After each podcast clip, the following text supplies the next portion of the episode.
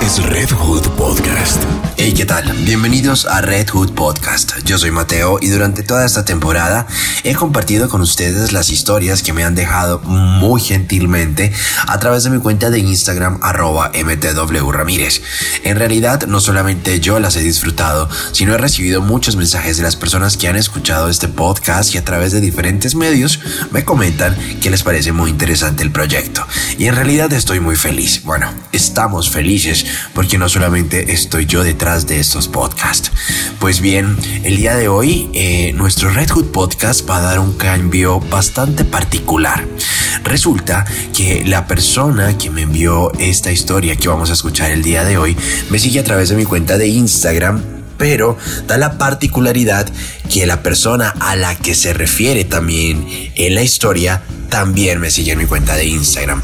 Así que quiso hacer la salvedad y no ponerle voz a la historia para proteger un tanto su identidad y que no se convirtiera en un problema mayor.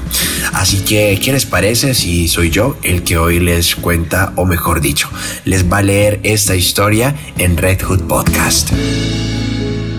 La historia dice así, Mateo, ayuda, ¿cómo conquistar a alguien de tu edad?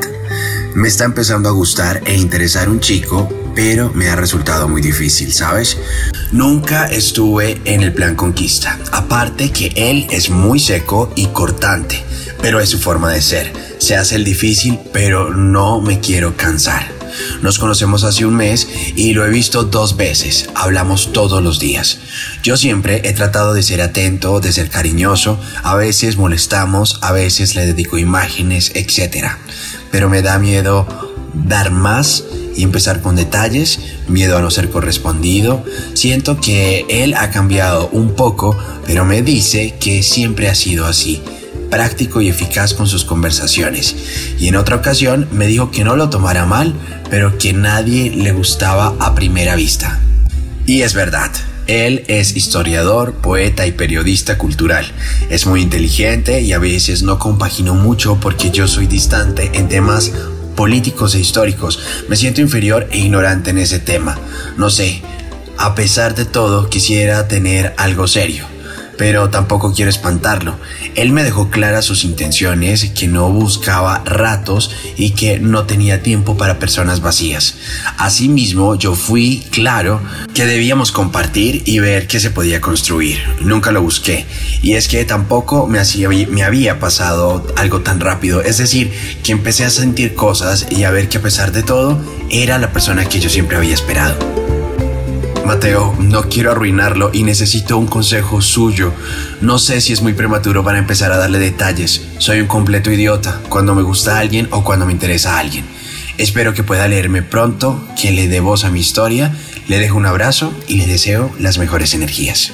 Ay, pues muchísimas gracias por ese abrazo, muchísimas gracias por esas energías y muchísimas gracias por compartirme su historia. Primero debo decirle que valoro infinitamente el hecho de querer compartir una situación tan personal para usted y que a pesar de que no le haya puesto la voz, el hecho de que me hubiera dado la autorización para contar su historia en este podcast se lo agradezco infinitamente.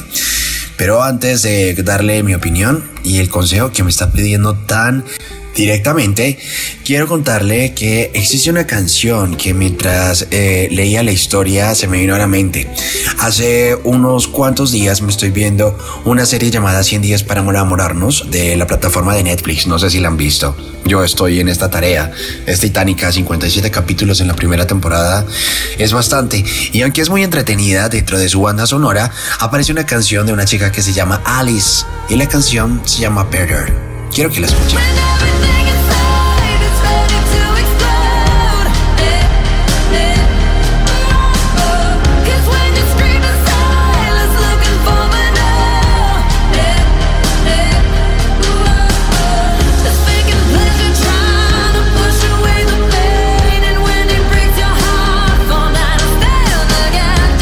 Esta canción dentro de la serie, aparece precisamente en escena una relación de dos chicas que una lucha por el amor de otra e intenta enamorarla. Y tal vez es muy similar a lo que está pasando nuestro amigo que compartió con nosotros la historia.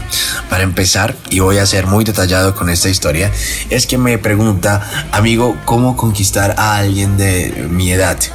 Yo creo que es muy complejo ponerse a pensar que dependiendo de la edad se puede enamorar a alguien. Es decir, evidentemente no tenemos los mismos intereses cuando teníamos 18, 28 o 38. Todavía no tengo 38, pero supongo que van a cambiar un poco mis intereses. Pero lo que sí está claro es que no creo que exista una fórmula para que a todas las personas les resulte atractivo lo mismo. Es decir, usted no puede pretender enamorar a una persona de 30 de la misma forma que enamora a otra. Cada persona es un mundo y su nivel cultural, sus gustos, sus emociones son completamente diferentes. Así que por allí no existe una fórmula secreta. Pero lo que sí está claro es que yo creo que la mejor manera de enamorar a alguien o que una persona se fije en nosotros es sencillamente que nos conozca. No que conozca una versión de nosotros que pretende eh, de una u otra manera enamorar o conquistar a alguien cuando no es realmente lo que nosotros somos, sino el resultado de una estrategia emocional. A ver, me explico. Eh, dentro de la historia, nuestro querido amigo me contaba que la persona con la que, de la que está interesada es una persona muy cultural, poeta, inteligente, y muy fluida, muy versada, y que esta persona que quiere enamorar no se siente en capacidad o no se siente en igualdad de condiciones para poder eh, enamorarla. Ahí juegan para mí dos factores importantísimos. El primero es que hay un tema de em, seguridad y de amor propio. Es decir, uno no puede entrar a una relación, uno puede pretender enamorar, enamorar a alguien sintiéndose inferior porque si usted se siente inferior no genera eh, lo que yo eh, llamo admiración y sin admiración no hay interés. Yo no podría salir con una persona que honestamente no admire. Yo no podría salir con una persona que se sienta que está siete líneas emocional, eh, cultural em, o financieramente inferior a mí, porque no me sentiría seguro con una persona así, sentiría que estoy, estaría cargando un lastre y no una persona que me va a ayudar a surgir, sino una persona que lo que va a hacer es eh, detenerme, arrastrarme, pausar mis sueños y tal vez darme dolores de cabeza y hacer vivir cosas que ya viví y que no me interesa vivir de nuevo. Eso por un lado. Entonces yo creo que uno tiene que estar muy seguro de lo que es, de lo que tiene y puede que no sepamos todos de todo, pero también tenemos que entender que nadie es superior a nadie y que no podemos sentirnos inferiores a la hora de acercarnos a otra persona. Eso ya es pérdida. La otra cuestión que para mí es importante dentro de estos dos factores es que tiene que haber química tiene que existir ese no sé qué, no sé dónde, que hace que quieran estar juntos, que se atraigan, que, quieran compartir, que se entiendan en algunos aspectos que son eh, vitales o a veces tontos, como algunos gustos, eh, en el sentido del humor, eh, en muchos factores que resultan unir a las personas y que no necesita uno mucho tiempo para poder encontrar ese feeling. Y ese feeling, mm, si se tiene o no se tiene. A veces eh, puedes sentir feeling por alguien, pero esa persona no puede sentir feeling por ti. Y por más que le des vueltas al asunto, lo intentes, aprendas de poesía, de filosofía, seas el más guapo de todos, si no hay feeling, no hay absolutamente nada. Así que mm, ese es, es, muy complejo. Y aparte que complejo, eh, para mí también eh, tiene una pequeña eh, connotación importante y es que cuando estamos muy encaprichados o tragados o nos gusta mucho alguien, sentimos que la otra persona también tiene el mismo sentimiento por nosotros. Y ahí es cuando empezamos a ver señales donde no las hay. Tal vez usted está viendo que esta persona quiere compartir con usted, pero sencillamente puede que la esté viendo solamente como un amigo más y que no le llame la atención o que esté con otra persona y usted eh, no sea precisamente su interés inicial o que esté saliendo de una relación y que usted tal vez sea ese clavo que pueda sacar otro clavo a poquita distancia o a, de manera mediocre, por decirlo de otra forma. Lo digo porque me pasó. Así que tenga mucho cuidado, tenga mucho cuidado con empezar a ver cosas y ver señales donde no las hay y termine siendo lastimado y sus ilusiones terminen tiradas a la caneca con cualquier detalle.